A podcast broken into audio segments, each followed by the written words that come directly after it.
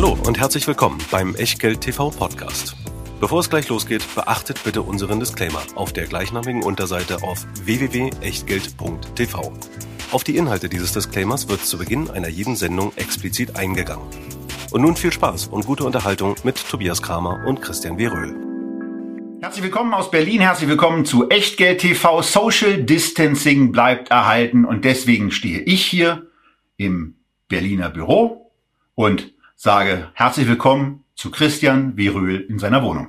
Ja, herzlich willkommen. Hallo aus dem Ostteil der Stadt, nämlich aus der Friedrichstraße. Und wenn es ab und zu mal hier ein äh, Martinshorn zu hören geben sollte, dann hat das nichts damit zu tun, dass man mich jetzt endlich abholt und in die Klapse bringt, wie sich vielleicht einige wünschen würden. Nein, sondern lediglich damit, dass ich in unmittelbarer Nähe der Charité wohne und da ist natürlich immer ein bisschen los. Ich selber merke das gar nicht mehr, aber der eine oder andere macht mich immer darauf aufmerksam, dass es hier richtig laut sei.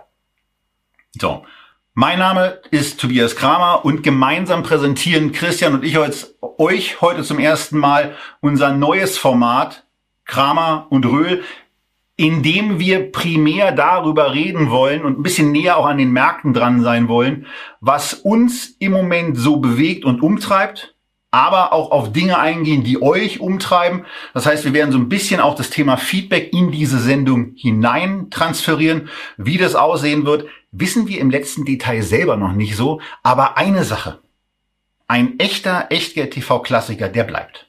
Der ja, auf, auf jeden Fall gilt natürlich auch heute, wir machen hier keine Anlageberatung, keine Rechtsberatung, Steuerberatung und natürlich auch keine Aufforderung zum Kauf oder Verkauf von Wertpapieren, sondern wir sagen unsere Meinungen zu Investments, zu Märkten und was ihr aus diesen Meinungen macht oder eben nicht macht, das ist ganz allein eure Sache und natürlich auch euer Risiko. Deshalb für all das können wir, was ihr damit anstellt, keinerlei Haftung übernehmen, genauso wenig wie wir eine Gewähr für Richtigkeit, Vollständigkeit und Aktualität der Unterlagen übernehmen können, die ihr natürlich auch zu dieser Sendung in der Echtgeld TV Lounge finden könnt. Und falls ihr immer noch nicht angemeldet sein solltet, dann holt das schnell nach www.echtgeld.tv. Gleiches gilt auch für eure Kommentare, für eure Likes, für eure Shares auf den diversen Plattformen, ob ihr nun das YouTube-Video liked und kommentiert oder ob ihr den Podcast shared, was auch immer da passiert, macht es gerne, damit die Reichweite steigt. Die letzte Sendung, die ja auch von euch nicht ganz zu Unrecht wegen der Tonqualität kritisiert wurde, die haben wir nicht als Podcast hingestellt. Das wäre zu viel Aufwand gewesen, äh, das so weit hinzudröseln. Wir hoffen, dass es heute auch in der Nachbereitung besser ist. Im Live-Format bekommen wir schon die Feedbacks, dass der Ton heute auch besser ist. Das heißt, ich muss auch nicht dieses merkwürdige Headset aufsetzen, was ich beim letzten Mal getragen habe.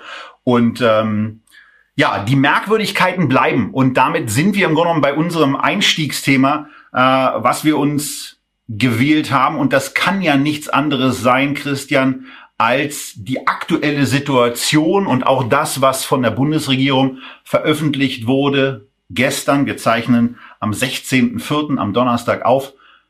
Corona. Corona, die Maßnahmen und die Auswirkungen. Ja, natürlich. Es kann gar nichts anderes sein, weil es passiert hier gar nichts anderes. Nicht? Früher hat man sich immer darüber unterhalten, wo man denn jetzt mal im Urlaub hinfährt äh, oder äh, zumindest äh, gegen wen Hertha wieder verloren hat oder wer neuer Trainer Gibt's wird. Auch nicht. Das ist jetzt irgendwie so durchgelaufen, dass das Bruno Labbadia ist. Aber es ist natürlich schon so, dieses Virus hat unser Leben komplett im Griff. Das schließt ein unsere Gesundheit, das schließt ein unsere Wirtschaft. Und der Plan, den die Bundesregierung gestern vorgelegt hat, so der erste Schritt zum Exit aus diesen Maßnahmen zeigt für mich vor allen Dingen eines, diese ganze Sache wird uns nicht nur ein paar Wochen oder zwei, drei Monate in Atem halten, sondern höchstwahrscheinlich das gesamte Jahr. Und das wird natürlich auch unsere Sendung betreffen, insbesondere mit Blick auch auf das Social Distancing, denn die Kontaktsperre ist ja auch nochmal explizit untermauert worden. Genau, das ist so. Das kann ich sogar einigermaßen nachvollziehen, dass das nochmal um zwei Wochen ausgeweitet wurde, weil man dadurch die Anzahl der aktiven Fälle deutlich nach unten bringen kann und hoffentlich auch wird. Was ich mich allerdings, und ich weiß nicht, ob du da was weißt oder ob du das mal in irgendeiner Form rausgehört hast. Ich habe mir gestern äh, neben der Tagesschau auch das 30-minütige ARD-Special angeschaut, angeguckt. Und was ich mich einfach frage, was ist eigentlich im Moment das Ziel, auf das das Land quasi eingeschworen werden soll? Soll dieses Virus eliminiert werden? Also soll es komplett verschwinden? Zumindest erstmal aus der äh, äh, von, von, der, von der deutschen Karte verschwinden? Wie will man das dann international eigentlich auch äh, im, im Reisebereich äh, durchsetzen, damit äh, nicht wieder neue Krankheitsfälle ins Land reinkommen? Oder soll es doch auf das Thema Herdenimmunität hinauslaufen, damit möglichst schnell oder in einem überschaubaren Zeitraum diese 60 bis 70 Prozent mit dem Virus infiziert werden und dann, nachdem sie es überstanden haben, aber auch immun sein sollen, was ja aktuell keineswegs sicher ist. Verstehst du, was im Moment die Kernstrategie ist? Eliminieren oder Herdenimmunität? Äh, äh, Immunität ist es vor allen Dingen gar nicht. Ähm, warum stecke ich jetzt beim Wort fest, Christian? Naja, also die, die, äh, die Durchseuchung Immun, doch, quasi. Doch, äh, ähm, vor, doch dann ist es immun. Dann ist es die Herdenimmunität, die dann also ich, erzeugt werden soll. Ich bin kein, ich bin kein Virologe und ich habe schon ganz zu Anfang dieser äh, Krise gesagt, dass ich äh, ein Problem mit allen möglichen Finanzheinzis habe, äh, die ihre Meinung zu dem rausrülpsen, was Virologen sagen und was die Bundesregierung äh, hier macht. Also zunächst einmal äh, allergrößten Respekt an die Bundesregierung. Ähm, man kann an diesen einzelnen Maßnahmen sehr viel sicherlich kritisieren, aber ähm, wie die Bundesregierung in diesen Krisenmodus geschaltet hat, ähm, wie auch Wissenschaft von diesem Tempo ähm, überfordert wird und trotzdem versucht mitzuhalten, ähm, das ist Wahnsinn und ich möchte nicht in der Haut der politischen Entscheidungsträger in diesem Moment stecken. Ähm, das ist, das ist bewundernswert in jeder Form. Nichtsdestotrotz hat man natürlich Fragen und bei mir sind sehr, sehr viele Fragezeichen. Ähm, ich habe mich zum Beispiel heute Morgen gefragt, weil ich ja auch Aktionär äh, einiger äh, Shopping-Center bin, wie das denn äh, jetzt sein wird. Werden die jetzt aufmachen, die Nahversorger? Was ist mit den bei der deutschen Euroshop? Geht es da weiter? Ähm, das ist alles irgendwie Ländersache, das ist alles nicht klar, das ist alles irgendwie ein Flickenteppich. Ich wundere mich ein bisschen, also ich habe ja auch ein Abitur. Ähm, ich würde es auch jedem gönnen, der in dieser Krisenphase jetzt Abitur machen muss, ähm, dass man das irgendwie anrechnet auf Basis von anderthalb oder zwei Jahren äh, Schule vorher. Das wichtigste Thema scheint zu sein, dass man jetzt irgendwelche akademischen Level hier erfüllt. Das sind ganz viele Fragen, die ich habe, aber ähm, sorry, diese Fragen zu diskutieren, das ist eigentlich nicht das, was ich in der Öffentlichkeit machen möchte, weil es immer so aussieht, als wolle man hier dran rumkritteln, an einer wirklich titanischen Leistung, die Regierungen aller Welt hier vollbringen, wo Regierungen ganz klar Fehler machen müssen, anders kann das nicht abgehen. Ähm, für mich ist im Kontext dieser Sendung nur eines wirklich ganz entscheidend. Diese Geschichte dauert lang, insbesondere wenn wir mal darauf schauen, was an konkreten Daten genannt worden ist, beispielsweise bis zum 31. August keine Konzerte, keine Versammlungen. Ähm, und was Urlaubsreisen angeht, hat Herr Söder ja auch gesagt, naja, dieses Jahr, wenn überhaupt, äh, dann in Deutschland. Und da sind wir und mitten im Thema Wirtschaft. Genau, und das hat, genau dieser Punkt hat natürlich brutale Auswirkungen. Bei Konzerten sind wir natürlich bei der altbekannten CTS, die wir auch vor zwei Sendungen hier erst als ein Unternehmen, was direkt betroffen sein wird, hatten, wo man aber sagen muss, dass zumindest in der Tat auch die Bilanz da sehr, sehr gut und auch die G&V sehr, sehr gut dafür gerüstet ist, auch mit diesen drastischen Umsatzrückgängen äh, zurückzukommen. Eine DEAG ist davon natürlich betroffen. Wo wir jetzt gerade in Berlin sind, kommen dann aber auch die größeren Themen. Anfang September findet normalerweise in Berlin die internationale Funkausstellung statt. Da ist zwar in der Theorie im Moment wieder erlaubt, Großveranstaltungen durchzuführen. Aber wer glaubt denn im Moment, dass eine IFA im Moment Anfang September 2020 in Berlin stattfindet. Wer glaubt denn daran, dass in Berlin der Berlin-Marathon Ende September stattfindet? Und so gibt es ganz, ganz viele Events, die auch Anfang September sind, die mit tausenden Leuten in München, in Hamburg, in Köln, in Stuttgart und wo auch immer stattfinden, die so nicht stattfinden werden können, weil vermutlich dann auch langsam erstmal hochgefahren wird, um dieses Risiko zu vermeiden, dass es wieder zu einer Erhöhung der Fallzahl und der täglichen Fallzahlen kommt, um das in einer gewissen Bandbreite zu halten. Also von daher, das, was Christian eben gesagt hat, dass es uns länger begleiten wird, ist dann eben, findet in diesen Unternehmen zunächst mal auch statt, hat dann die Auswirkungen auf den Tourismus, auf Flüge, auf Mietwagen. Natürlich dann, wenn wir im Tourismus sind, auch auf die Hotelzimmer. Die Businessreisen werden auch davon stark betroffen sein und äh, vieles andere eben auch, was sich in Deutschland und natürlich auch im Rest der Welt niederschlagen wird, bevor wir aber Deutschland verlassen, Christian.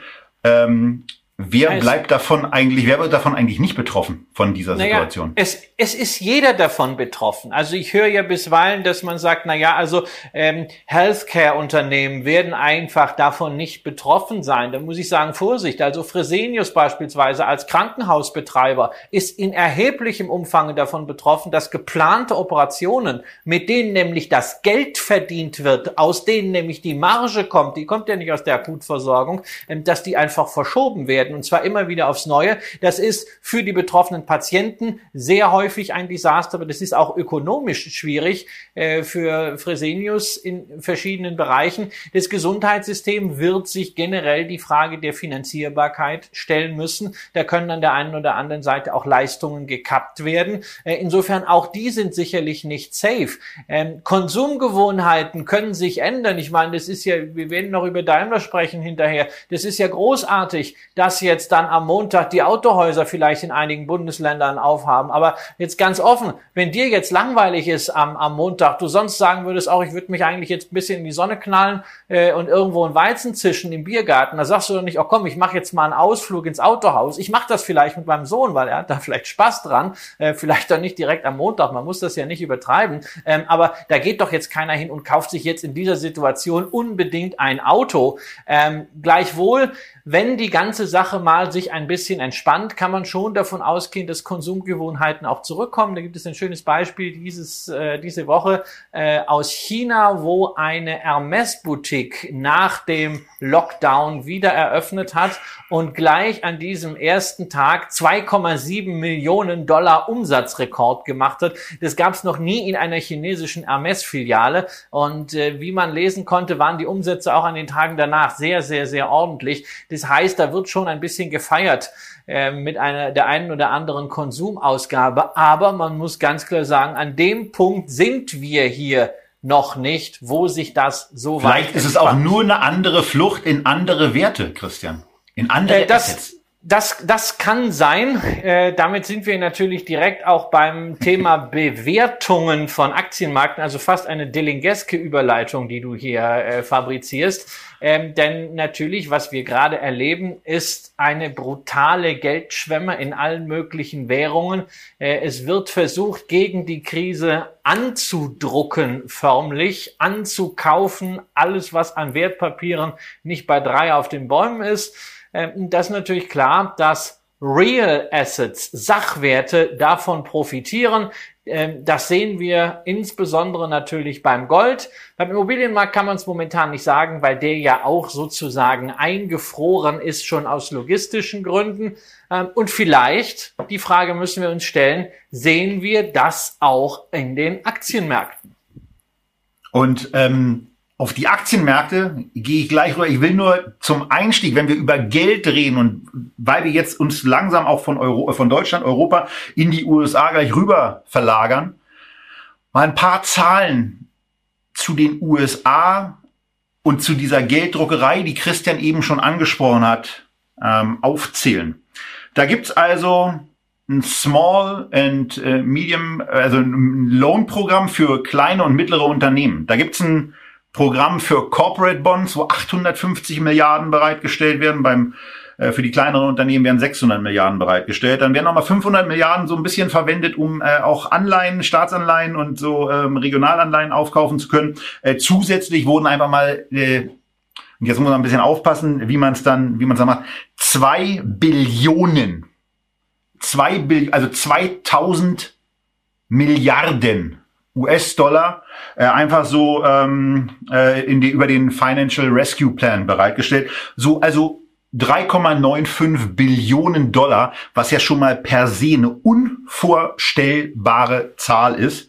Ähm, runden wir es mal auf, das kann man sich einfach merken, 4 Billionen US-Dollar. Und diese 4 Billionen US-Dollar muss man eben in Relation sein zu dem Haushalt von den USA, äh, wo letztes Jahr 3,5 Billionen eingenommen wurden, 4,4 Billionen wurden ausgegeben, mithin also eine Unterdeckung von einer knappen Billion Dollar, die man da einfach so ohnehin hat und mit denen man und mit der man auf mittlerweile Ende 2019 auf 22,7 Billionen, also man kann sich ja nur diese 22,7 merken, diese 22,7 Billionen Schulden gekommen ist. Und in dem Jahr werden ja niemals die Einnahmen auch auf der steuerlichen Seite so fließen können. Das heißt, das Defizit, das Primärdefizit aus dem, was ohnehin schon da ist, wird größer werden. Dann kommen noch 4 Billionen obendrauf.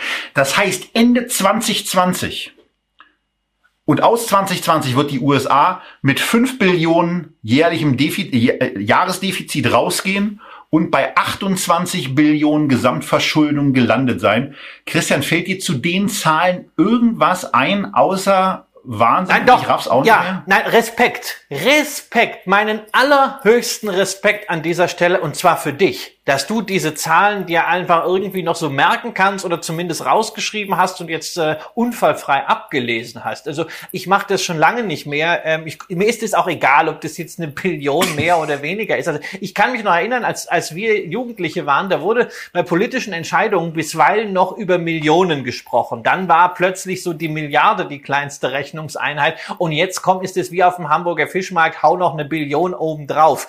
Ähm, ganz offen, ich gucke mir diese Zahlen in ihren Details schon lange nicht mehr an, schon vor Corona, weil die Grundtendenz ist doch klar. Geldwerte werden immer weiter inflationiert.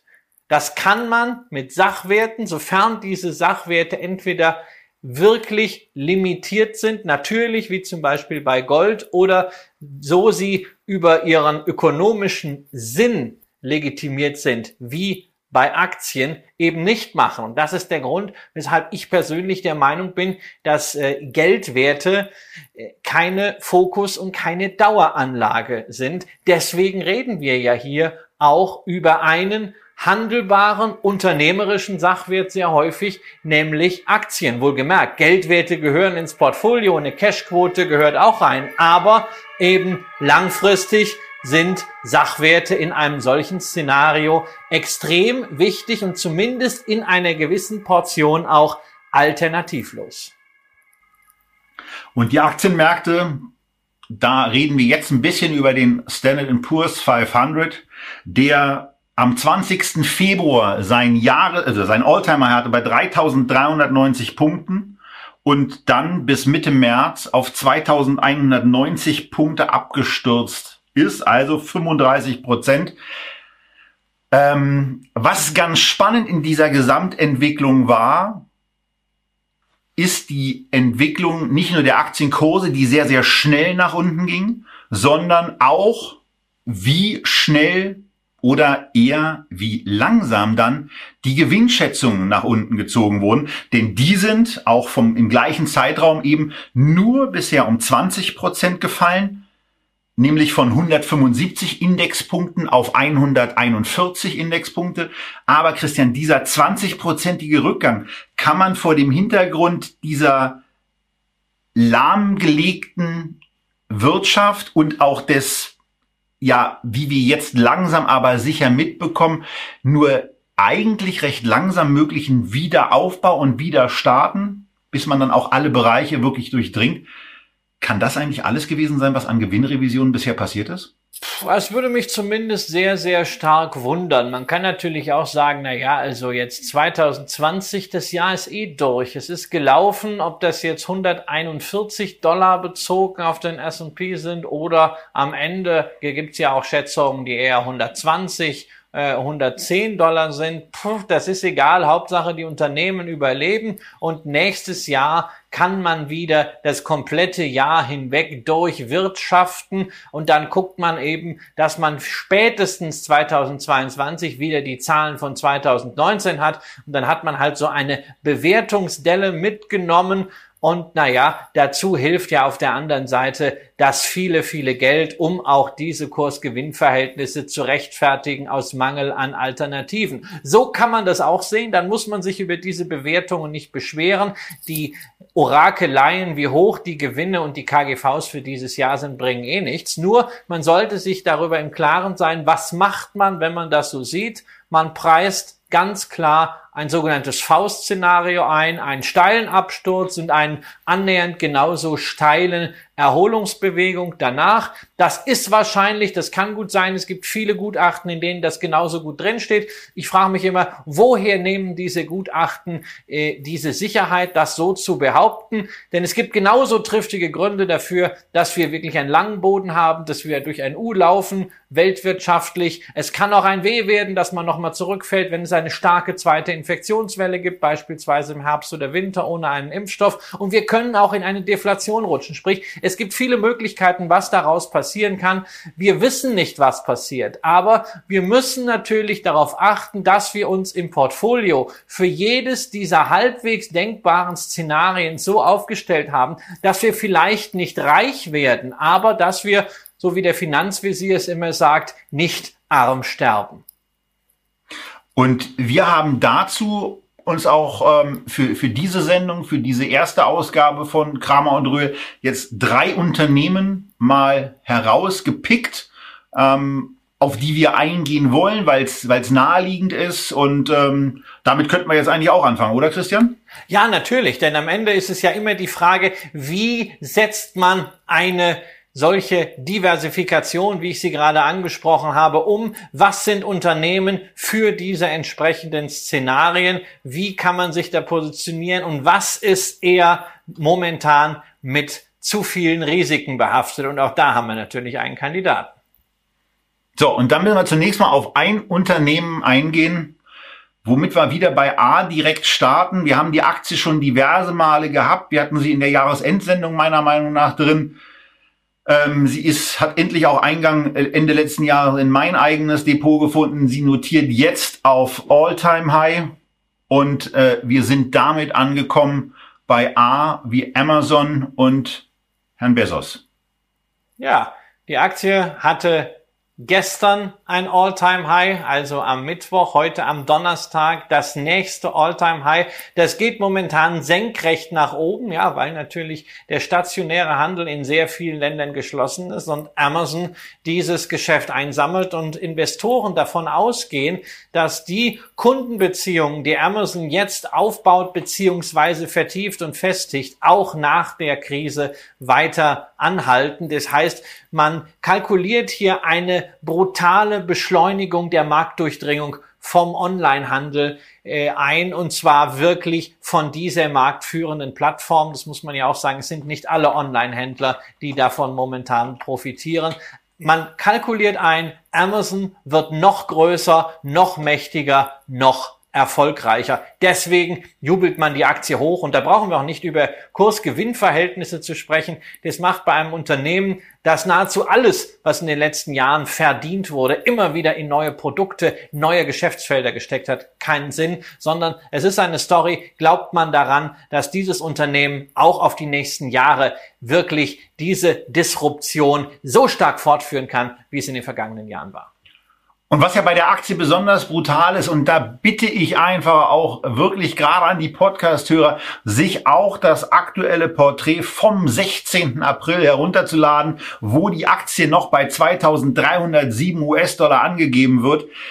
Wenn ihr euch die Zahlen aus dem Fiskaljahr 2019 vergegenwärtigt und vor allen Dingen die Wachstumszahlen, 27 Prozent beim Umsatz, 48 Prozent jetzt beim EBITDA, 69 Prozent beim Jahresüberschuss, dann wird deutlich, was da in den letzten drei Jahren passiert ist. Ja, man muss auch sagen, Bezos hat sehr, sehr lange darauf geachtet, dass er das Unternehmen an und im Bereich der Nulllinie führt. Aber irgendwann ähm, kriegt er dieses, dieses Wachstum und der, den, den steigenden Cashflow eben auch nicht mehr komplett komplett weginvestiert und ist eben in der Situation, Verdammte Axt, jetzt sind es eben 11,6 Milliarden Dollar Jahresüberschuss im letzten Jahr gewesen. Ja, die Marktkapitalisierung ist mit 1,1 Billionen im Moment natürlich extrem hoch.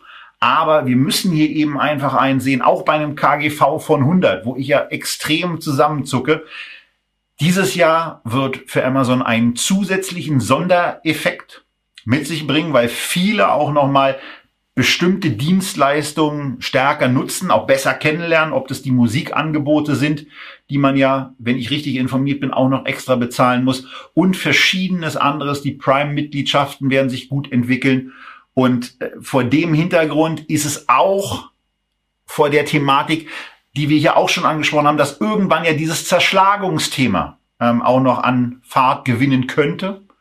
Äh, etwas, was für die Aktie spricht und ähm, man kann nur hoffen, dass möglichst viele von euch sie schon seit längerem im Depot haben. Ich würde mich ja wieder jetzt schwer tun, jetzt zu sagen, äh, da jetzt noch einzusteigen. Wie siehst du das im Moment auf dem aktuellen Niveau, Christian? Wenn man, wenn man die Aktie haben möchte äh, ähm, und nicht weiß, ja natürlich, es ist jetzt eine Fahnenstange, man kann auch warten, die wird sicherlich auch mal 100 Dollar runterkommen. Man kann auch jetzt den ersten Fuß reinsetzen, ähm, damit man einfach schon mal dabei ist. Ja, dann hat man sie auf dem äh, auf dem Radar und selbst wenn es nur eine ganz kleine Portion ist. Ich habe mich mit der Aktie ja immer schwer getan, ähm, weil sie eben keine Dividende ausschüttet im Gegensatz zu einer Apple und äh, zu einer Microsoft. Und ich habe dann irgendwann vor ein paar Jahren, als die Pakete äh, sich hier wirklich stapelten und wir doch immer größere Teile unseres äh, Einkaufs über Amazon abgewickelt haben, äh, gesagt, also komm, ich muss die jetzt einfach mal außer der Reihe kaufen, habe ein paar andere Plattformunternehmen wie Alibaba und Tencent und Facebook auch gleich dazu gekauft, weil ich damit ja doch relativ viel Zeit verbringe, zumindest äh, was Social Media, Facebook angeht und Instagram. Und ja, man muss irgendwann da über seinen Schatten springen. Inzwischen ist Amazon für mich die größte Position äh, bei einem äh, Nicht-Dividendenzahler. Ähm, ich wollte aber nochmal genau auf das zurück, was du gesagt hast, dieses Z Thema Zerschlagung. Das scheint mir in den letzten Tagen noch wesentlich äh, virulenter geworden sein als äh, beim letzten Jahr, als wir darüber gesprochen haben. Äh, denn wir sehen das in verschiedensten Ländern, äh, dass über diese Machtposition von Amazon und auch über die Disruption die man dem klassischen Handel, den Einkaufsstraßen antut, sehr kritisch berichtet wird. Auch in Frankreich zum Beispiel über ähm, die Arbeitsbedingungen. Das sind Themen, die muss Amazon unbedingt auf der Agenda halten, sonst kann das zu Nachteilen führen. Und vielleicht wird Amazon, wenn diese Krise mal abgeklungen ist, selber einer möglichen Zerschlagung zuvorkommen, indem man sich aufspaltet. Über Spin-offs ist das möglich und das kann am Kapitalmarkt ja durchaus attraktiv sein. Und zum weißt Abschluss du, was wir mal machen sollten, Christian? Wir sollten mal so eine so eine Amazon so eine Amazon Tour machen, wie sie im Kino immer beworben wird. Kino, du erinnerst dich, das ist dieser dunkle Raum, wo Filme gezeigt werden und ja ja ja, der, das macht 2023 wieder auf, weil wenn es nächstes länger, ja. Jahr wieder erlaubt wird, sind alle Kinos pleite. Ja. Aber ähm, da wurde ja immer, und da, da wirbt Amazon ja sehr, sehr gerne auch mit seinen Arbeitsbedingungen, zumindest in Deutschland. Also ähm, das ist etwas, wo sie offensichtlich auch den den, den, die zeitlichen, die zeitlichen Bedrohnisse erkannt haben, äh, dass das auch negativ auf sie wirken kann. Ja, das mag, das mag alles sein. Ähm, die Frage ist, kommt diese Werbung auch in der Politik an? Also ich maße mir nicht an, zu beurteilen, ob die Arbeitsbedingungen bei Amazon fair oder nicht fair sind. Ich sehe nur in verschiedenen Staaten, also insbesondere in Frankreich, wo man ja sowieso ein bisschen speziell ist und gerne mal ein bisschen lauter ist, ähm, dass man dort zunehmend äh, Kritik an Amazon äußert. Das können auch Übersprungshandlungen sein, das kann auch einfach sein, man sucht einen Sündenbock dafür, dass man es als Unternehmen in den letzten Jahren versäumt hat, die Bedürfnisse von Kunden ordentlich zu befriedigen und äh, Amazon nur in diese Lücke stoßen musste. Kann alles sein, aber ich will nur darauf hinweisen, es kann Gegenwind verursachen. Aber eine Sache muss ich jetzt loswerden, weil du nicht der Einzige bist, der mit großen Zahlen, die sich keine Sau vorstellen kann, hantieren kann. Nämlich, ich habe auch eine, los. nämlich Amazon ist ja an die Börse gegangen im Mai 1997 und ich habe eben vor unserer Sendung noch nachgeschaut, wie hoch denn inzwischen der Kursgewinn war und es waren 161.300 Prozent seit dem Börsengang. Ich habe bei mir im Twitter-Account äh, das Ganze äh, in zwei Formen mal dargestellt. Einerseits als linearen Chart, andererseits als logarithmischen Chart. Schaut euch das einfach mal an. Es ist beeindruckend und man kann gleich en passant ein bisschen etwas lernen über die verschiedenen Darstellungsarten von Charten, Charts, welche Vorteile sie haben und auch welche Nachteile beziehungsweise wie man Meinungen zu Aktien, zu Kursverläufen allein über die Wahl der Y-Achse ein bisschen manipulieren kann. Und das haben wir ja dieser Tage nicht nur bei einem Amazon-Chart oder überhaupt bei anderen Aktiencharts, sondern das haben wir ja auch regelmäßig bei den Corona-Charts, wo auch immer mal wieder, je nachdem, was man auch gerade ausdrücken will, zwischen normaler Skalierung und logarithmischer Skalierung hin und her geschaltet wird. Ähm, ja, viele, Men viele Menschen verstehen jetzt zum ersten Mal in ihrem äh, in ihrem Leben den Logarithmus. Ja, ähm, das muss ich auch sehen. Also äh, Verdopplungszeit berechnen ist ja eigentlich ganz einfach. Ja, mit dem äh, ln2 geteilt durch ln 1 plus Wachstumsrate. Ähm, das wissen jetzt plötzlich ganz viele. Das war vor vier Wochen noch anders. Also das, das mathematische stimmt. Niveau hat in gewissen Kreisen äh, zugenommen, selbst wenn ich immer wieder feststelle, ähm, das hat die Taz auch sehr schön analysiert. Äh, in intellektuellen Kreisen kokettiert man mit einer Abneigung gegen Mathematik und das ist eigentlich schade, weil Mathematik ist eine großartige Wissenschaft. Das ist ein schönes Schlusswort für die Amazon-Aktie. Und wir kommen jetzt zu einem Titel, äh, naja, äh, was soll ich sagen? Der ist ähm, so am unteren Ende und am hinteren Ende der Nahrungskette, ähm, was das Thema, was das Thema äh, Stock Market Performance anbelangt. Wir sind hier in Deutschland und wir sind beim ja, früheren Flaggschiff der Automobilindustrie. Wir sind bei Daimler und da haben wir uns ja vor etwas längerer Zeit nach einer Investition, die auch nicht so ganz optimal gelaufen ist, um das mal vorsichtig zu formulieren, von diesem Titel getrennt und jetzt rückblickend betrachtet, war Corona und ist Corona natürlich nochmal ein extremer Verstärker durch die Produktionsstops. Aber im Grunde genommen, Christian, in unseren Augen eher auch ein Beschleuniger einer Entwicklung, die wir vielleicht noch nicht so drastisch gesehen haben, aber wo wir zumindest eine hohe Skepsis gegenüber dem Unternehmen an den Tag gelegt haben. Ja, es ist eine Beschleunigung äh, des äh, Sichtums der deutschen Autoindustrie. Ähm, denn äh, ich habe das eben schon mal gesagt, also ich kann mir nicht vorstellen, dass man jetzt die Autohäuser aufsperrt und die Leute in dieser Situation, wo Gastro noch zu ist, einfach sagen, hey, also ich habe die ganze Zeit Prospekte gewälzt, am Internet mit dem Konfigurator gespielt, ich kann es gar nicht erwarten, äh, mir jetzt eine neue E-Klasse oder C-Klasse zu kaufen. Also ich sehe das nicht. Ich lasse mich natürlich wahnsinnig gerne vom Gegenteil überzeugen. Ich würde mich total freuen, weil für unser Land ist diese Industrie, die Autoindustrie und alles, was da dran hängt, so wahn, wahnsinnig wichtig wichtig, dass ich es mir wünschen würde. Allein mir fehlt der Glaube und mir fehlt auch der Glaube im Hinblick darauf, was die Autoindustrie selber an Maßnahmen jetzt vorschlägt. Man will quasi ja eine Abwrackprämie 2.0 von der Regierung einfordern. 2008 gab es diese Abwrackprämie. Wer sich einen Neuwagen gekauft hat, hat ordentliche Zuschüsse bekommen. Das hat damals funktioniert zusammen mit der V-förmigen Erholung kam man schnell aus diesem Tal wieder raus. Die Frage ist, funktioniert das heute auch? Das genau. ist die erste Frage. Und damals, die zweite, die zweite ganz kurz. Eben, also, okay. Die, zweite, die zweite ja. Frage, die ich mir da stelle, will man das eigentlich? Weil man ist ja in einem Dilemma. In dem Moment, wo man so eine Prämie für den Kauf eines Neuwagen macht, da haben wir ja eigentlich das Thema CO2, das Thema Nachhaltigkeit und Staatsräson war ja zuletzt vor Corona Elektromobilität. Wenn wir das aber jetzt nur für Elektroautos machen von deutschen Konzernen, die schon verfügbar sind, da gehen die Unternehmen alle pleite. Die haben nämlich schlichtweg nicht genügend Fahrzeuge, die sie jetzt verkaufen könnten, äh, um damit an das alte fossile Geschäft anzuknüpfen. Das heißt, man müsste also wieder etwas machen, eine Abwrackprämie doch für Verbrenner, die man aber eigentlich gar nicht wollte. Ähm, das heißt, dieser Industrie, der schwirrt komplett der Kopf. Das Gleiche gilt für die Politik. Da gilt es ordnungspolitische Knoten zu zerschlagen.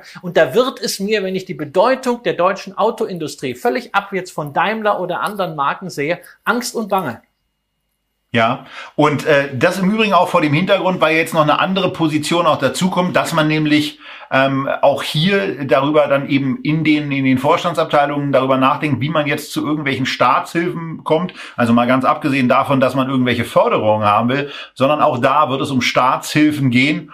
Und ähm, bei diesem ganzen Thema Staatshilfe, bei Daimler würde ich das spontan mal darauf hinweisen, äh, dass es ja auch etwas gibt ähm, wie Kapitalerhöhungen und wo man aus meiner Sicht die Aktionäre, die im letzten Jahr noch eine ganz ordentliche, schon gesenkte, aber schon noch eine ganz ordentliche Dividende bekommen haben, auch zunächst mal bitten könnte, äh, möglicherweise genau diese Dividende aus dem letzten Jahr wieder ins Unternehmen zurück zu investieren, um auch das Überleben damit sicherzustellen. Wie, wie, wie siehst du dieses, dieses Thema auch der Liquiditätsprobleme und des Kapitalbedarfs bei den Unternehmen? Ja, also der Kapitalbedarf ist bei Daimler natürlich da, weil sie eigentlich jetzt kein Geschäft machen. Man muss aber sagen, ähm, deswegen sind auch Bilanzzahlen momentan nicht aussagekräftig, weil die Unternehmen in den letzten äh, drei Monaten alles daran gesetzt haben, ihre Liquiditätsposition zu verbessern. Daimler ist das gelungen. Man hat eine 12 Milliarden Euro Kreditlinie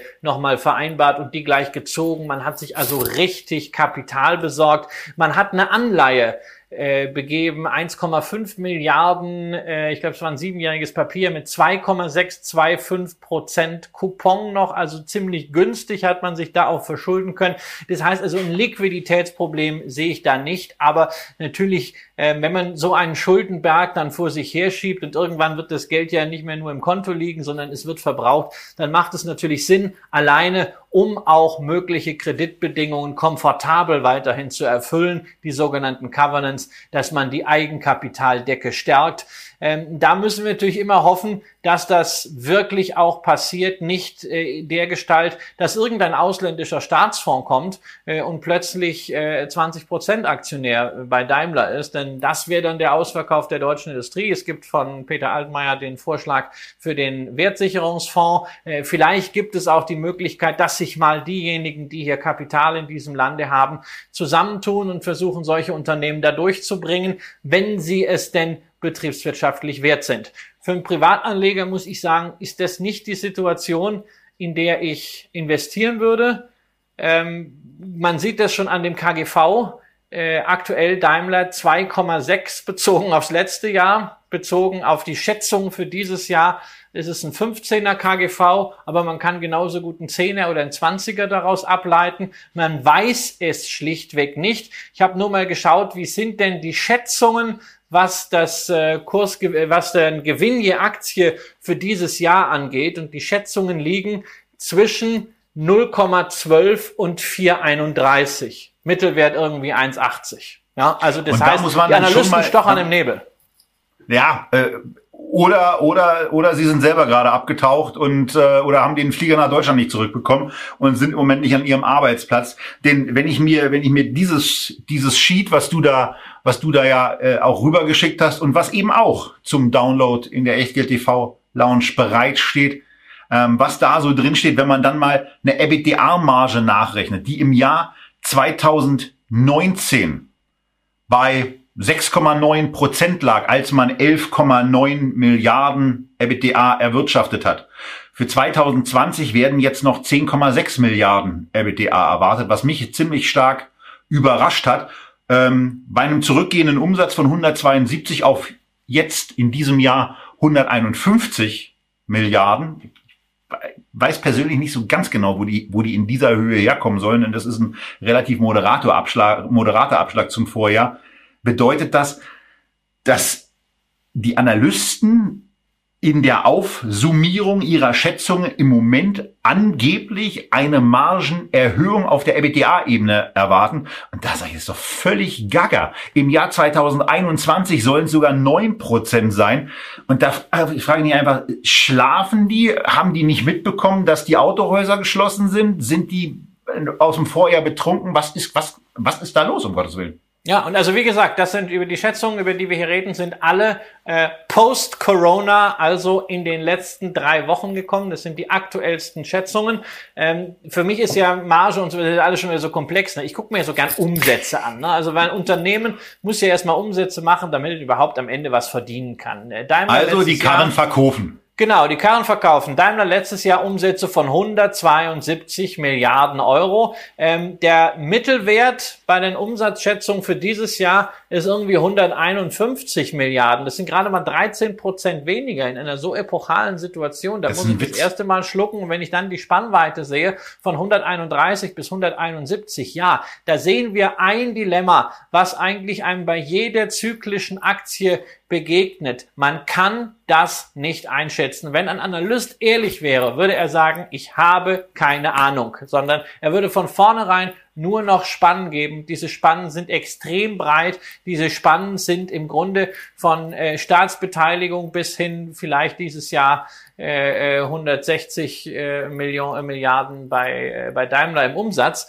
Aber das heißt für Anleger auch, man braucht jetzt gar nicht anfangen, da herum zu bewerten. Entweder sagt man, äh, ich fasse das nicht an, weil da wird irgendwann eine Situation kommen, dass die Eigenkapital brauchen. Dann kann ich unter Umständen als Aktionär deutlich verwässert werden. Bei der Commerzbank haben wir da mal ein extremes Beispiel gehabt. Oder ich sage, ich glaube daran, dass Deutschland die Kurve kriegt, dass die Politik es schafft, diese Schlüsselindustrie zu retten, ganz einfach, weil es zu wichtig ist. Dann ist Daimler eine Art Optionsschein auf eine solche V-förmige Erholung. Und wer meint, er ist mit seinem Portfolio dafür, für dieses optimistische Szenario nicht ausreichend eingestellt, der kann eine Daimler-Aktie hoch, hoch, hoch spekulativ kaufen.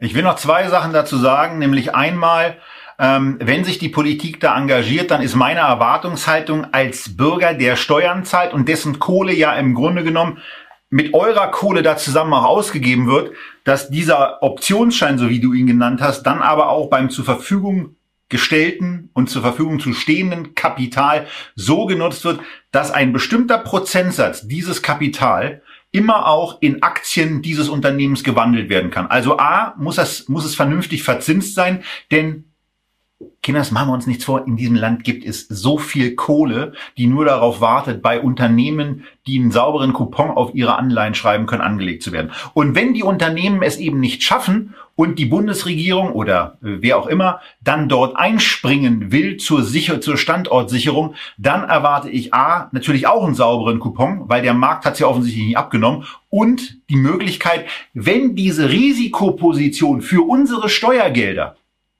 sich materialisiert, dann auch sauber davon zu profitieren. Also mindestens 20 Prozent des Kapitals, was zur Verfügung gestellt wird, muss dann eben auch in Aktien dieses Unternehmens wandelbar sein. Und zwar zu einem Kurs, der 20 Prozent mindestens unter dem niedrigsten Kurs bis zum Zeitpunkt dessen gelegen hat. Eine zweite Sache, die ich bei Daimler noch sagen will, weil wir gerade über die Zahlen gesprochen haben, du hast gesagt, du willst die einfachen Zahlen machen, gehen wir noch mal ganz kurz auf die Umsätze. Im letzten Jahr 172 Milliarden und 12 Milliarden EBIT. In diesem Jahr gewinnt die Analystenschätzung, und zwar, wie gesagt, auf Basis eines Bloomberg-Sheets vom 16.04. 151 Milliarden, also 21 Milliarden weniger und das EBITDA geht um 1,5 Milliarden zurück. Das heißt 19,5 Milliarden Umsatzrückgang, die wirken sich gar nicht so richtig beim kernoperativen Ergebnis, wo man sich dann schon fragt, wie, wie kann man sowas eigentlich begründen und was passiert mit dieser Kohle? Ja, das machen Analysten ja gerne, dass sie irgendwelche Kostensenkungsprogramme, Sparmaßnahmen, natürlich auch die staatlichen Hilfen da alle mit reinrechnen. Ähm, ich, ich halte das alles für, für Quark, für Stochern im Nebel. Das hilft jetzt nichts. Das ist eine digitale Entscheidung, wie ich es eben gesagt habe, ob man äh, Daimler will oder nicht. Da ist völlig, völlig irrelevant, äh, was jetzt gerade geschätzt wird, wenn das Unternehmen durch die Krise kommt und wenn die Aktionäre, den Daimler heute gehört, äh, auch noch in äh, drei Jahren Aktionäre sein werden, ähm, ohne Übergebühr verwässert zu sein, dann wird da richtig gutes Geld, da reden wir über ein für Zweifacher, für Dreifacher, für Vierfacher zu holen sein, mehr als mit anderen deutschen Blue Chips. Aber das Risiko ist natürlich immens, gerade auf der Verwässerungsseite. Und das Risiko steigt natürlich damit, je länger dieser Lockdown übrigens weltweit ist. Und wir wollen ja nicht vergessen, es reicht nicht nur, dass wir Deutschen jetzt plötzlich sagen, na, in den Fabriken geht's wieder los. Die brauchen Teile von überall aus der Welt. Ähm, das heißt, wir hängen da auch schon daran, ja. was zumindest bei unseren europäischen Partnern passiert. Und wenn ich dann die Zahlen aus Frankreich sehe, ähm, das ist schon desaströs. Ich will da nicht schwarz malen. Ähm, wir haben eine sehr, sehr starke wirtschaftliche Basis. Nur äh, man sollte sich eben auch für das Szenario ein bisschen gerüstet fühlen, was an der Börse momentan überhaupt nicht mehr gespielt wird, nämlich dass es kein V wird, sondern vielleicht ein U. Das ist möglich. So, und wir sind ja eben bei Daimler auch in der Situation, Christian hat eben gesagt, Ware muss rein, die Autos können dann vielleicht auch noch raus, aber die Autos müssen ja dann auch noch irgendwie und irgendwo verkauft werden. Und zwar zum großen Teil eben in den Märkten, denen es wirtschaftlich und auch gesundheitstechnisch im Moment deutlich, deutlich schlechter geht als Deutschland. Und wo wir gerade beim Thema Gesundheit angekommen sind, kommen wir jetzt zu unserer dritten Aktie, Christian, die wir vorstellen wollen. Fang doch mal an mit einem Endlich. deiner absoluten Lieblinge. Endlich, naja, einen mit meiner Langweiler. Ja, also das ist eine, eine der langweiligsten Aktien der Welt. Johnson Johnson so langweilig, dass sie diese Woche schon wieder die Dividende erhöht haben. Zum 58. Mal in Folge. 6% mehr Dividende gibt's jetzt. Also Dividendenaristokrat der allerfeinsten Güte. Ja, eine der Aktien mit einer relativ geringen Volatilität. Es hat mal kurz vor vier Wochen kräftig nach unten gehauen, aber jetzt ist man wieder in diese Seitwärtsbewegung hineingerutscht, in der man schon seit zweieinhalb Jahren drin ist. Ja, und es ist einfach ein Unternehmen, das es immer irgendwie in meine Listen schafft, wenn es darum geht, wo sind Basisinvestments? Denn es ist nun mal das Healthcare-Unternehmen Nummer eins. Johnson Johnson kennen viele immer als Firma hinter Penaten, hinter BB, hinter Carefree, hinter OB. Aber dieser ganze Consumer-Bereich, der macht bei Johnson Johnson nur 17 Prozent vom Umsatz aus. Sie sind schwerpunktmäßig tatsächlich ein Pharmaunternehmen, was darüber hinaus einen, und in dem Moment, wo ich das sage, ist hier gleich mal das Martinshorn an, was neben dem äh, ähm, Pharmabereich einen sehr, sehr starken Medizintechnikarm hat. Man hat also in einer Aktie gleich drei wichtige Themen, nämlich Pharma, Medizintechnik und überdies ja Consumer Healthcare. Das ist ganz klar Basisinvestmentanforderung. Und wenn man sich das Ganze mal anguckt, jetzt auch vor dem Hintergrund dessen, was wir an Bewertungskriterien haben, ähm, ja, dann ist natürlich auch so ein, so ein Kursgewinnverhältnis von 20, was ja auch beim S&P im Moment noch erwartet wird, etwas, was durchaus ordentlich ist, also auch vor dem Hintergrund dessen, in welcher unsicheren Phase wir im Moment sind. Aber es ist eben auch ein Thema, an dem mit großer Wahrscheinlichkeit erst zuletzt gespart wird. Und das sind eben die Produkte, die von Johnson Johnson hergestellt werden. Also von daher eine extrem beeindruckende Historie, ein beeindruckendes Produktportfolio und auch ähm, eine durchaus ansehnliche Dividendenrendite mit 2,7 Prozent, Christian. Ja, eine Dividendenrendite ist ansehnlich, die wird auch verdient. Worauf ich momentan äh, am meisten schaue, KGV und sowas. Ich halte es, wie gesagt, alles nicht für verwertbar, äh, weil wir nicht wissen, wo das hingeht. Ich habe heute auch einen Artikel darüber geschrieben, über KGV, Kurs, Buchwert und äh, Dividendenrendite ähm, als, als Value-Indikatoren. Äh, also man, man braucht das nicht äh, im Moment. Ganz, ganz wichtig ist die Bilanz. Eine Bilanz ist hier äh, eben sehr, sehr gesund. Es ist kein Unternehmen, was äh, das Financial Engineering übertrieben hat, sondern wir haben hier äh, Netto-Schulden von 0,3 mal EBITDA und das EBITDA ist halt hier deutlich stabiler als bei einem zyklischen Unternehmen. Ähm, dazu sollten wir sicherlich auch erwähnen, dass äh, Johnson Johnson das ein oder andere Problem in der Vergangenheit gerade auf dem Heimatmarkt hatte ähm, mit äh, minderwertigen Produkten, teilweise zurück in die 70er, 80er Jahre. Ähm, der Opioid-Skandal ist natürlich auch für Johnson Johnson ein Thema, aber man versucht natürlich auch diese Corona-Krise gerade zu nutzen, um ein bisschen in Anführungszeichen gut Wetter zu machen. Ähm, als größter Healthcare Riese der Welt forscht man natürlich auch an Impfstoffen und man hat jetzt schon gesagt, dass man traut sich zu, ähm, im äh, Anfang nächsten Jahres 500 äh, Millionen Dosen, vielleicht sogar 800 Millionen Dosen eines Impfstoffs bereit zu platzieren und man wolle dafür auch kein Geld. Ähm, das kann natürlich einfach der, dem Unternehmen einen immensen äh, äh Gewinn an Reputation äh, bescheren, unabhängig davon, dass es für die Menschheit eine Erlösung wäre. Und das muss man ja auch sagen. Diese Krise wird am Ende gelöst von Forschung, von Forschung solcher in Anführungszeichen böser kapitalistischer Unternehmen. Und da ist der weltgrößte Konzern natürlich ganz, ganz vorne mit dabei. Und ich habe bei dem Unternehmen eigentlich nicht wirklich so viel zu sagen. Ich finde die Marge sehr beeindruckend auch noch. Das haben wir, das haben wir auch noch nicht erwähnt, dass es eine 33,4-prozentige EBITDA-Marge gibt. Das ist ordentlich. Und auch diese Gegenbewegung sieht halt einfach klasse aus. Ähm, dazu, du hast Opioid angesprochen. Eben da sind sie äh, auch eine ganze Ecke weitergekommen in den letzten Monaten. Also von daher ist das etwas, wozu man gar nicht so viel sagen muss. Christian hat auch gesagt, Langweiler, langweiliges Unternehmen und Langeweile, machen wir uns doch nichts vor, ist doch etwas, was im Depot im Moment eigentlich eine ganz angenehme Geschichte ist.